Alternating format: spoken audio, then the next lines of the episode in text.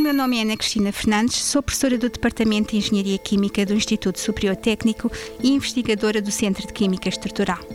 Hoje em dia, a síntese de sustentável de compostos uh, com interesse para a indústria química e farmacêutica é um dos tópicos mais importantes, quer para a sustentabilidade de, das indústrias, quer para a sustentabilidade do planeta.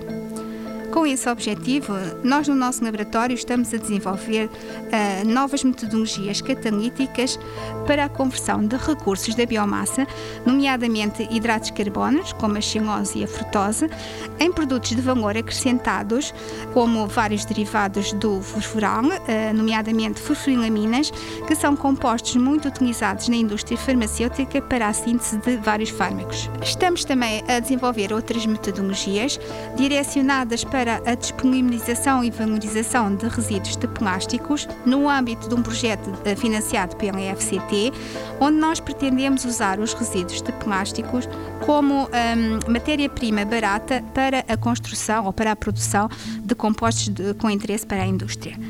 No nosso laboratório desenvolvemos já duas metodologias eficientes para a disponibilização de resíduos de poliésteres, obtidos, por exemplo, de, de garrafas de água ou até de peças de vestuário, em compostos com interesse para a indústria, nomeadamente álcoois, compostos aromáticos e até gás propano, utilizando catalisadores de metais baratos e ecológicos como o molibdênio e o zinco. Futuramente pretendemos ainda uh, sintetizar compostos uh, biologicamente ativos e até mesmo fármacos a partir de resíduos de plásticos. 90 Segundos de Ciência é uma produção conjunta Antena 1, ITQB e FCSH da Universidade Nova de Lisboa, com o apoio da Nova Artis.